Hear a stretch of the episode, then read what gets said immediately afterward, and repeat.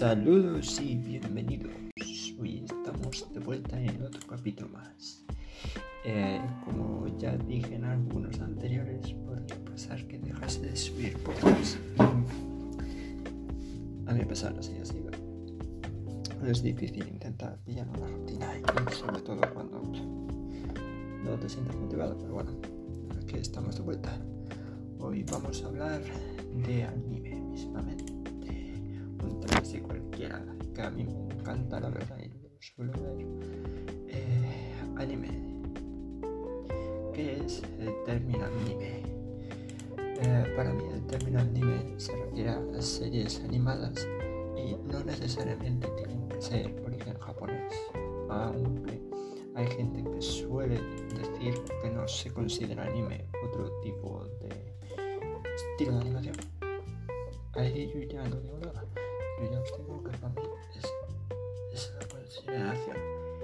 Eh, estoy mirando para la consideración el término anime eh, según considerado habitualmente.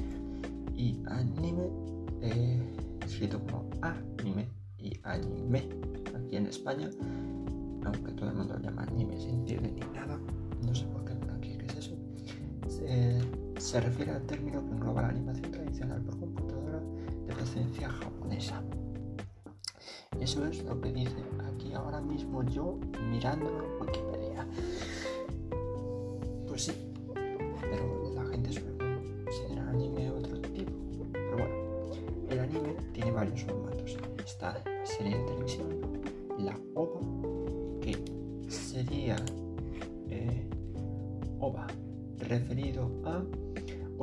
Video Animation. Eh, que suelen ser capítulos sueltos, películas, especiales de televisión y la ONA, que ONA sería más o menos Original Net Animation, o de manera animación original creada para Internet, todo aquello transmitido a través de Internet. Mm, vale, gente, acabo de tener que hacer una parada momento, pero estoy de vuelta. Vamos a ver, hablando de anime. Vamos, acabamos de repasar los tipos de formato de anime, series de televisión, o películas especiales de televisión y ona, como os vuelvo a repetir. Vale, pues ahora eh, vamos a hablar un poco de los géneros de anime que hay. Eh, existe el mítico, lo mítico como es comedia, gore, acción, aventura, suspense, ¿sabes? Pero luego existen términos propios de anime, como es Echi, que suele referirse a situaciones pervertidas llevadas a la comedia. Geika, por ejemplo, término cuñado, eh, al estilo dramático más oscuro y serio realista de relatar historias, en esa manera. Eh, el harem, varias mujeres eh, que gira alrededor del protagonista y luego el harem invertido, inverso, que creo que recibe otro nombre, pero ahora mismo no me lo sé, que mm, es referido a una chica gira la historia con varios chicos. Luego está el Isekai, que es esto de viajes a otros mundos donde existe magia y criaturas fantásticas. Eh, luego hay, por ejemplo, el mítico tipo Sonen. Eh, sonen, Sentai. No, Hentai. Que es también Hentai, Sentai. La diferencia está entre el Hentai, que en japonés significa pervertido, que es un término de manera para animación erótica, en plan eroanime. Y el sonen eh, se refiere a, juraría, eh, personaje, en plan sonen es sobre, mm, ¿cómo decirlo de manera así rápida, fácil, directa? El sonen sería un protagonista intentando superar situaciones. En plan, Sonen, por ejemplo, One Piece con un objetivo protagonista con todos los que le siguen. Mira, Sonen sí. Pues sí, se puede considerar eso, o bueno, romances entre chicos o hombres. No, esto juraría que eso no es un... No sé, a ver, eso ya es ya hoy, pero bueno, ya hoy, romance entre hombres, Yuri, romance entre chicas, luego Loricon, eh, pero juraría que un shonen... A ver si me podéis ayudar. Eh, One Piece y todo, y Naruto, Boruto, todas estas series, ¿qué se consideran? Dadme un momentito que lo miro. Sí, lo acabo de mirar. Se considera un shonen. No sé, eh, aquí dice... Es que en la anterior página que lo estaba mirando decía que era... Yuri era shonen. Y no. El shonen de toda la vida es de este género manga anime dirigido principalmente a adolescentes entre 12 y 18 años. Habitualmente de peleas. Y es su equivalente femenino es el shojo. Por eso decía, en esta página decía que el shojo era eh, comparable con el romance entre chicas y el sonen con romance entre chicas. En plan, sonen igual a Yuri, son. Son. Ah, yo Ai, Yuri. Sonen Ai, Yaoi. Vale, ahora sabemos ahí esa diferencia. Pero sí, luego Cyberpunk, el mítico de mechas. Y bueno, animes hay varios. Yo he visto también unos cuantos. Y. Anime, a ver. Yo, como ya he dicho, considero anime eh, también a algunas eh, realizaciones japonesas, por ejemplo, eh, estos que están realizados con cierta dinámica que no es tanto como si fuese un videojuego, que hay algunos que parecen videojuego. Quasi Fancy, por ejemplo, un, un anime que yo considero anime, es una serie japonesa y a mi parecer, a mí, el formato y la dinámica y la animación se parece mucho al anime y lo considero anime. Pero para esos gustos colores. Luego hablemos pues de, de, vamos a hablar, no sé, es que la verdad, los personajes, los personajes como siempre destacan por sus ojos habitualmente, igual que en el manga, no sé. Y la forma de realizar el anime suele ser, primero se parte de unas viñetas en las cuales se narra la historia. No estoy diciendo que sean adaptaciones, no, existen animes originales, claro está. Eh, pero sino que antes de empezar la animación se hacen unas viñetas, unos esquemas, lo llaman un storyboard con escenas e indicaciones para la realización de la animación. ¿Sabes? Así que sí, parten de eso, luego diseño de personajes, diseño de, como decirlo de manera, de lugares y tal. Y sí, y el anime, a ver, está dispuesto que tiene un opening, que es la apertura, y un ending, que que es la clausura o el cierre de la, la serie. Y el opening no tiene por qué ser al principio, puede pasar 5 o 4 minutos del capítulo y de repente entra el opening, ¿sabes? Y los, lo que hay característico también del anime es los capítulos. Los capítulos duran entre 23 minutos habitualmente, el normal, o la ONA suele durar más poco, 4 o 7 minutos. Hay hasta animes que duran también menos, pero bueno, y ahora, bueno, vamos a hablar también de la producción. Eh, a la hora de producir, pues claro, está, está la planificación primero, luego la producción, en la cual ah, se llega a, una a un contratista para la producción tal, eh, que son ser los estudios, y luego está la distribución, que la distribución, pues, cadena de televisión, venta de DVDs, ¿sabes? Lo mítico. Ah, Hablemos de algunas compañías de anime más características, como es A1 Pictures, eh, Aniplex, Ganas, Konzo, eh, Kyoto Animation, Madhouse, que es eh, Madhouse fue la que hizo la primera temporada, me parece, de. Mm, ¿Cómo se llama? Eh, Saitama, joder, de One Punch Man. Hostia, no me salía. luego está, tenemos Studio Teen, Hibi, Parrot, Studio Pono, Sunrise, hay muchas. Toy Animation, TMS Entertainment, hay muchos estudios que tienen muchas series buenas. Y es que la cantidad de ingresos en millones de yenes eh, que se realizan fuera de Japón o en Japón, la industria del anime maneja una gran cantidad de dinero actualmente.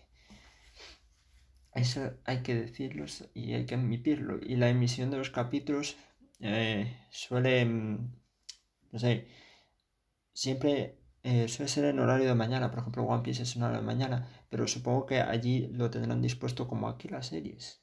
Depende de, mm, del tipo, de la gente a la cual, en plan de la demografía a la cual esté destinada y de todos estos temas. Pero ya os digo, de eso no sé mucho.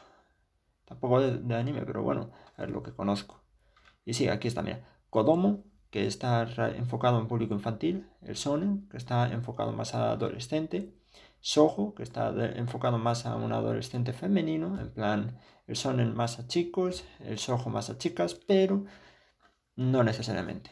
El Seinen, que está enfocado más a hombros, a hombre, que es a hombre adulto, alto nivel de violencia, una escena gore, algo de hentai, en plan escenas sexuales. Una temática más madura en la clasificación y el trato de personajes.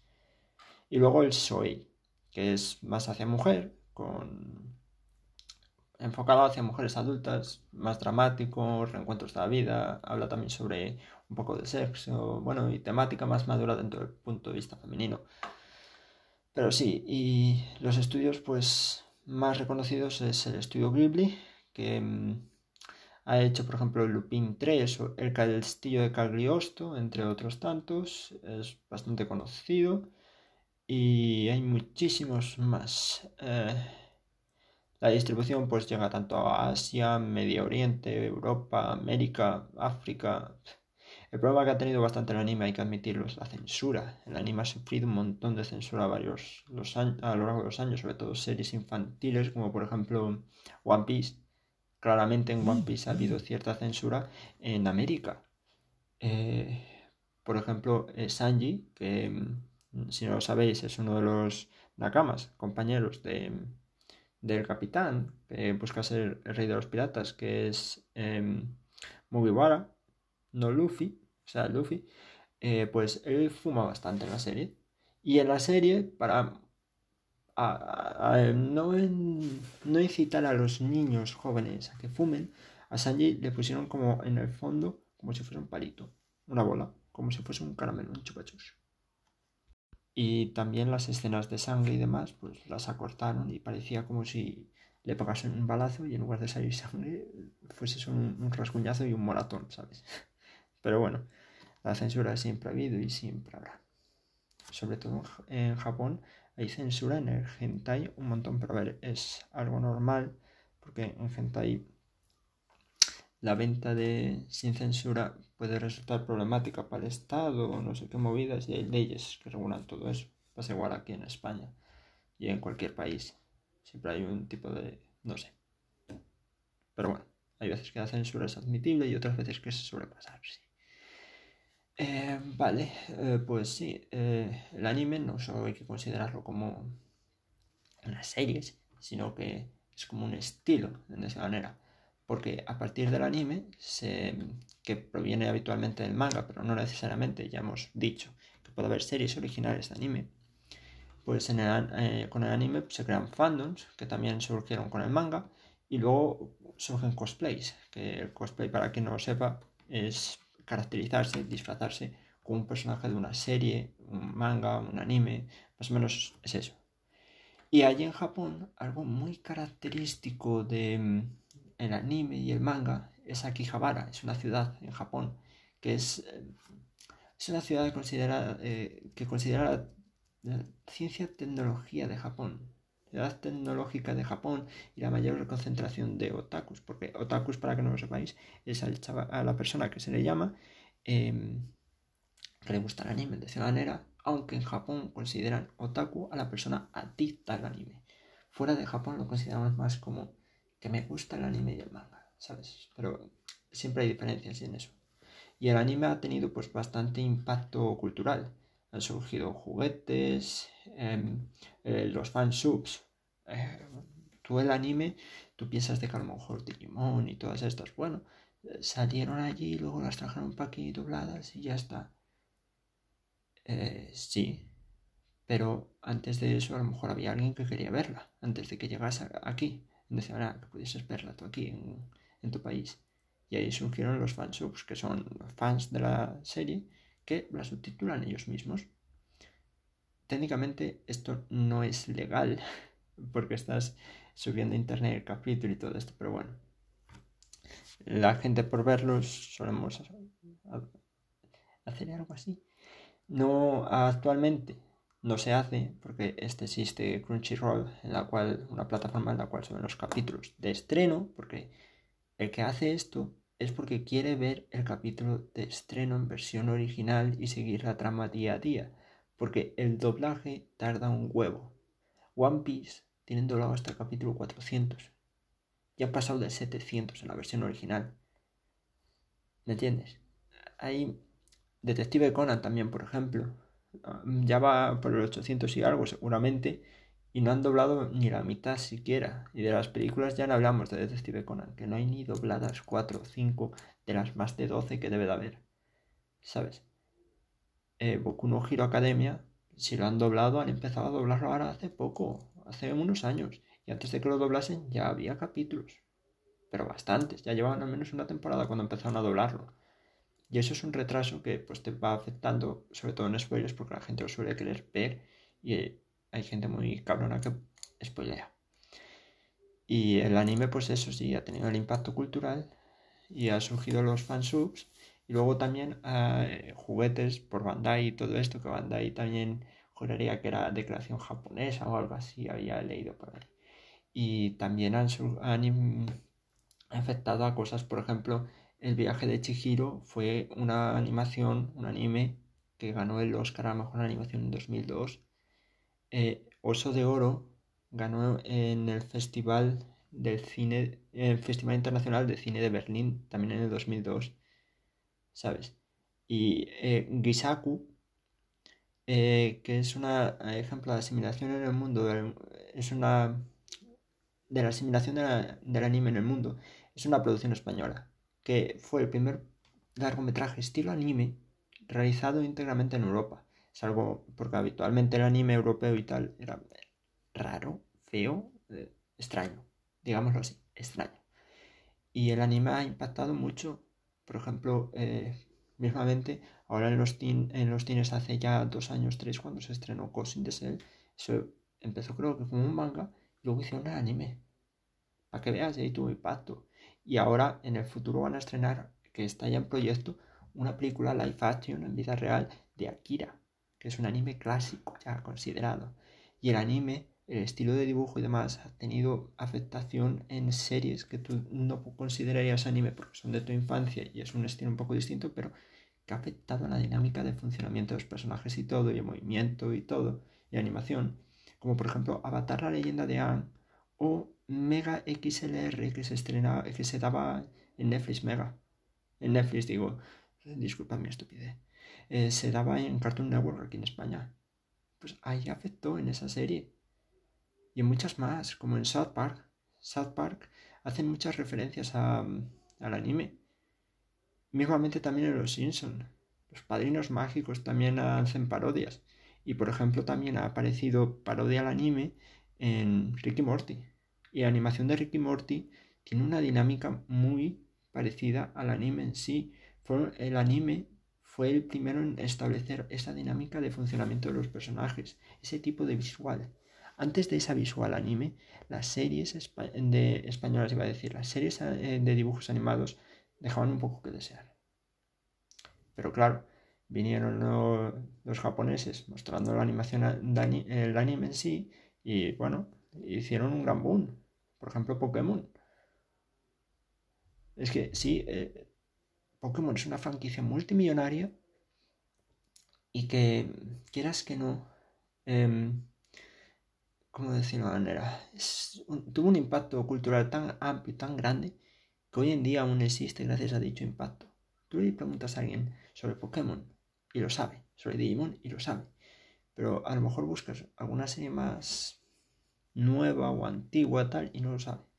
Por ejemplo, Ataca a los titanes. Ataca a los titanes. Ha tenido bastante tal, pero puede ser que alguien no la conozca. Disculpad que eh, tuve una interrupción y tuve que parar la grabación. Pero sí, Ataca a los titanes, pues sí, puede ser que no la conozcan, pero eh, tiene. No sé cómo decir, es que ya no me acuerdo casi por dónde iba. Pero bueno, hablando del anime, pues lo mítico. Series clásicas, One Piece, Naruto, que han marcado generaciones, y luego hay series actuales que marcarán generaciones futuras el anime está evolucionando y no son solo, como ya se habló, que los distintos tipos de anime no son solo series, sino hay películas y series que se juntan, como por ejemplo la saga Evangelion, que está las series y luego hicieron películas. En el anime también, otra vez, bueno, en el anime también hay, como se suele decir, em, eh, ¿cómo sería? Reboots y remakes, igual que en el cine. y muchas temporadas distintas que van avanzando la, la, temática de la serie o que van cambiando. Digimon, por ejemplo, podemos, puedo hasta hablar en un capítulo solo de él. No es eh, todo Digimon, en plan, mismos personajes, pum, pum, una y otra vez. No, es que aparece en la primera temporada, nos olvidemos que era que aparece en la segunda, donde cambian un poco, y luego las siguientes ya son distintos en cada temporada, personajes, historias, arcos, todo.